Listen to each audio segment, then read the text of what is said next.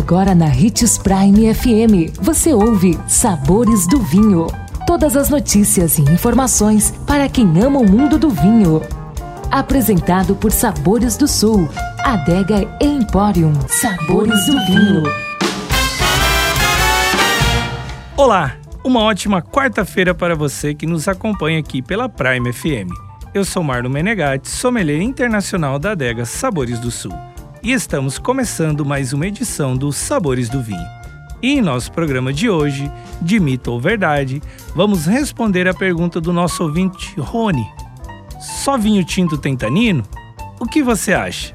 Também acha que só vinho tinto tem tanino? É mito. A maior parte dos taninos estão na casca das uvas.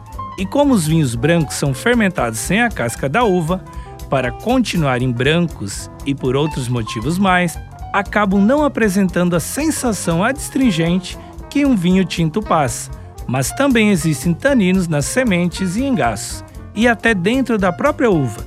Então, tenha certeza, vinho branco também tem tanino e existem rótulos que mostram isso bem fortemente. A dica é degustar um vinho laranja e um vinho branco, como Go Up Sauvignon Blanc. Gostou do nosso tema de hoje? Indique os sabores do vinho para seu amigo que quer aprender mais sobre esse universo. Todos os nossos programas estão disponíveis em nosso canal no Spotify. Lembrando sempre de degustar com moderação e se beber, não dirija.